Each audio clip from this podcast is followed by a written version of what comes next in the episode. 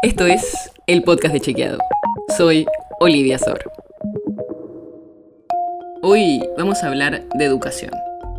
Porque hace unos días el ministro de Educación de la Nación, Jaime Persic, comunicó que el gobierno iba a empezar a conversar con los ministerios provinciales y los gremios docentes para que las escuelas primarias de todo el país tengan una hora más de clase por día.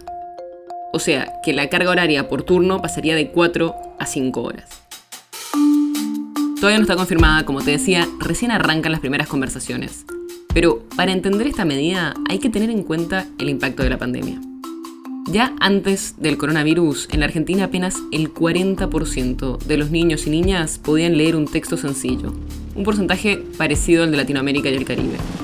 Y solo 16 de cada 100 estudiantes que comienzan primer grado de primaria llegan al final del secundario en el tiempo esperado con conocimientos suficientes de lengua y de matemática. A estos números ya preocupantes en 2020 se le sumó la pandemia. Y obviamente empeoró todo.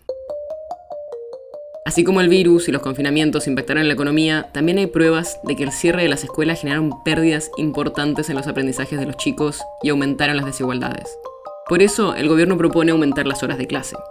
Hoy, para darte una idea, Solo el 14% de los estudiantes de primaria tienen más de 4 horas de clase al día, porque van a una escuela con jornada completa o extendida. Pero no es la única medida que están tomando los países. UNICEF hizo un estudio en el que destacó distintas políticas públicas que están tomando los gobiernos. Además de horas extras, también se están implementando currículas reducidas o se priorizan algunos temas fundamentales, se da apoyo a los docentes para adaptar la enseñanza a los niveles de aprendizaje de los estudiantes, se ofrecen programas de aprendizaje acelerado o programas específicamente enfocados en recuperar estudiantes que abandonaron la escuela. Según varios estudios internacionales, prolongar el tiempo de escolarización tiene un impacto positivo sobre el aprendizaje, y especialmente en los alumnos de los sectores más desfavorecidos. Pero esa relación positiva entre las horas de clases y los logros en las evaluaciones estandarizadas que se hacen no es lineal. Por eso, lo que dicen los especialistas es que una buena política de extensión de la jornada escolar tiene que enfocarse en la forma en la que se usan las horas que se suman, y no solamente en la cantidad de horas. Es claramente un tema clave para el sistema educativo del país y seguiremos de cerca la discusión para ver cómo se lleva adelante.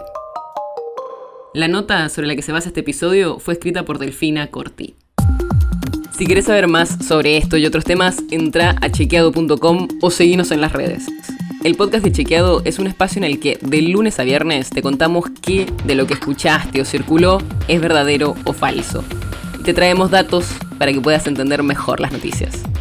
Si tienes una idea, algún tema del que te gustaría que hablemos en un próximo episodio, escribinos a podcast.chequeado.com. Y si te gustó este episodio, seguinos en Spotify o en tu app de podcast favorita y recomendanos a tus amigos. Es una producción de Chequeado, producción en colaboración con Posta. La producción está a cargo de Martín Slipsuk y Sebastián Chávez, y la edición es de Nacho Guarteche. Yo soy Olivia Sor. Hasta mañana.